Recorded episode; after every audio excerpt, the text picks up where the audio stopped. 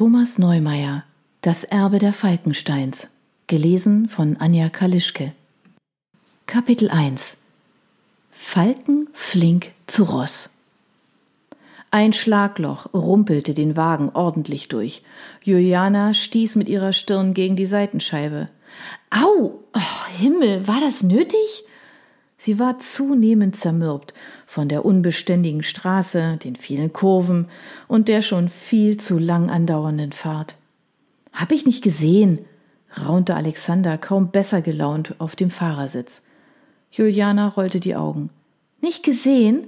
Das Loch muss so groß wie unser Konferenztisch gewesen sein. Alexander brummelte in sich hinein, so wie er es auch in der Redaktion immer tat, wenn er sich weitere Kritik verbat. Kannst ja gern selber das Steuer übernehmen. Julia seufzte. Danke, ich verzichte und verzeihe. Sie lehnte sich wieder zurück und schaute hinaus.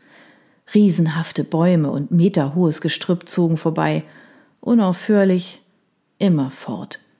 Seit bestimmt 30 Minuten hatte sie nichts anderes mehr gesehen. Eine eigenartige Erfahrung für jemanden, der Job und Leben bislang nie allzu weit aus Städten hinausgeführt hatten. Doch Juliana wusste den Anblick auch zu schätzen. Die Farben von Gras, Blumen, Blättern und Nadeln wirkten hier viel satter als in Bukarest. Wahrscheinlich sorgte das allgegenwärtige Wechselspiel von Licht und Schatten für diese zauberhafte Illusion. Die hohen Baumkronen filterten den Sonnenschein vielfach und ließen ihn nur fein dosiert das Gespinst durchleuchten. Einige Bäume formten Zweige und Auswüchse wie Klauen, ihre Wurzeln von hohem Riedgras umgarnt und vom Sonnenschein sträflich vernachlässigt. Manchmal bewegten sie ihre Glieder so, als wollten sie wie Wachtposten nach jemandem greifen, der ohne ihre Erlaubnis diese Straße entlang fuhr. Doch das war nur der Wind, der so weit oben zuweilen sehr heftig wehte. Da vorne, knurrte Alexander. Na endlich. Das muss das Dorf sein, es sei denn, wir sind bei diesem Steilhang da vorne vorhin falsch abgebogen. Juliana folgte seinem Blick. Voraus tat sich der Wald auf und gab eine überschaubare Ansammlung von Häusern und Scheunen preis, umrahmt von einer märchenhaft wirkenden Landschaft aus steilen, von Moos überwucherten Felsen, gekrönt von spitzen Nadelhölzern. Darüber wölbte sich der wolkenlose Himmel. Die Straße, hatte sie weit hinaufgelotst. Also gut, gehen wir alles nochmal durch, sagte Alexander geschäftig und fischte in der Hosentasche nach seinem Smartphone. Ach, kein Netz, wie ich mir schon gedacht habe, raunzte er nach einem prüfenden Blick. Verflucht noch eins, das macht die Sache komplizierter. Juliana kam zu derselben Schlussfolgerung, geriet deswegen aber nicht in Panik. Alexander ging vom Gas, ließ den Wagen ausrollen und warf argwöhnische Blicke nach draußen. Siehst du irgendwo ein Ortsschild? Ah, egal. Das muss das Dorf sein. Der Karte nach ist es von hier nicht mehr weit bis zum Landsitz. 40 Minuten zu Fuß, schätze ich.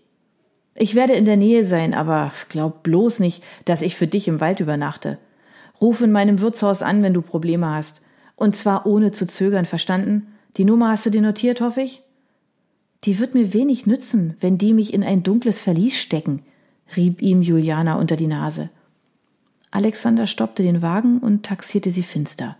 Mit seinen buschigen Augenbrauen über den kleinen dunklen Äuglein und dem krausen Bartflaum, der weite Teile seines Gesichts vereinnahmte, sah er aus wie ein zu groß geratener Teddybär. Ein äußerst griesgrämiger Teddybär im Moment. Er war von Anfang an gegen dieses Vorhaben gewesen – hielt es für eine Schnapsidee. Aber noch weniger hätte er es über sich gebracht, Juliana allein fahren zu lassen. Dazu war sein kollegialer Beschützerinstinkt zu ausgeprägt. In ihren Anfangsjahren als Journalistin war sie dafür sehr dankbar gewesen. Bei dieser Gelegenheit wäre sie hingegen lieber allein. Immerhin ging es um ihre eigene Familiengeschichte, noch dazu um ein sehr düsteres Kapitel davon. Ich deichsle das schon, keine Angst, versuchte sie ihn mit einem Schmunzeln zu beschwichtigen und tätschelte ihm zutraulich den hervorstehenden Wanst unter seinem Hemd. Ich meine, hey, was soll schon passieren? Ich kann auf mich aufpassen, das weißt du. Alexander schien alles andere als überzeugt, was Juliana nun beinahe ärgerte. Er tat so, als wäre sie ein hilfloses Püppchen. Ah, ohne einen weiteren Kommentar löste er den Sicherheitsgurt, stieg aus und brummte wieder miese Petrich in sich hinein. Erst jetzt sah Juliana das imposante Haus aus groben Bruchsteinen auf der anderen Straßenseite. Ein wettergegerbtes Mansardendach mit drei identischen Gauben hockte darauf. Die holzumrahmten Fenster reflektierten die Nachmittagssonne. Über der Eingangstür prangte kaum noch lesbar der Name des Wirtshauses. Hier also würde Alexander übernachten. Laut ihm war es die einzige Herberge weit und breit. Juliana stieg ebenfalls aus und sog die würzige Luft ein.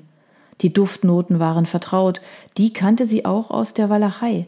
Doch wie die Farben der Natur hier intensiver wirkten, taten es auch die Gerüche. Da waren Moos, Torf und feuchte Erde und unverkennbar eine Menge Pferdemist. Du hast doch Pfefferspray dabei, oder? ließ sich Alexander von der anderen Wagenseite vernehmen. Juliana atmete mit geschlossenen Augen und stellte sich dem warmen Wind, der ihr ins Haar blies und es davontragen wollte. Hab ich, murmelte sie geduldig, und ich bin mir sicher, dass ich es nicht brauchen werde. Ich will's hoffen. Alexander schnaubte und Juliana hörte wie aus weiter Ferne, dass er den Kofferraum aufmachte.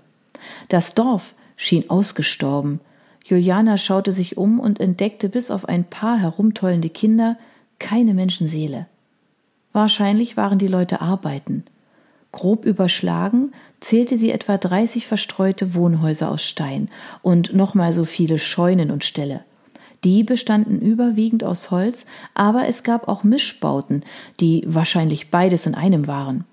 Dazwischen spannten sich in angeratener Höhe Stromleitungen, vielfach von schlanken Holzmasten gestützt. Autos entdeckte Juliana nicht aber ein paar alte Lkw, die ihrem Aussehen nach für Viehtransporte benutzt wurden. Hinter dem Wirtshaus stieg ein bewaldetes Felsmassiv an, doch in die andere Richtung fiel das Land sacht ab.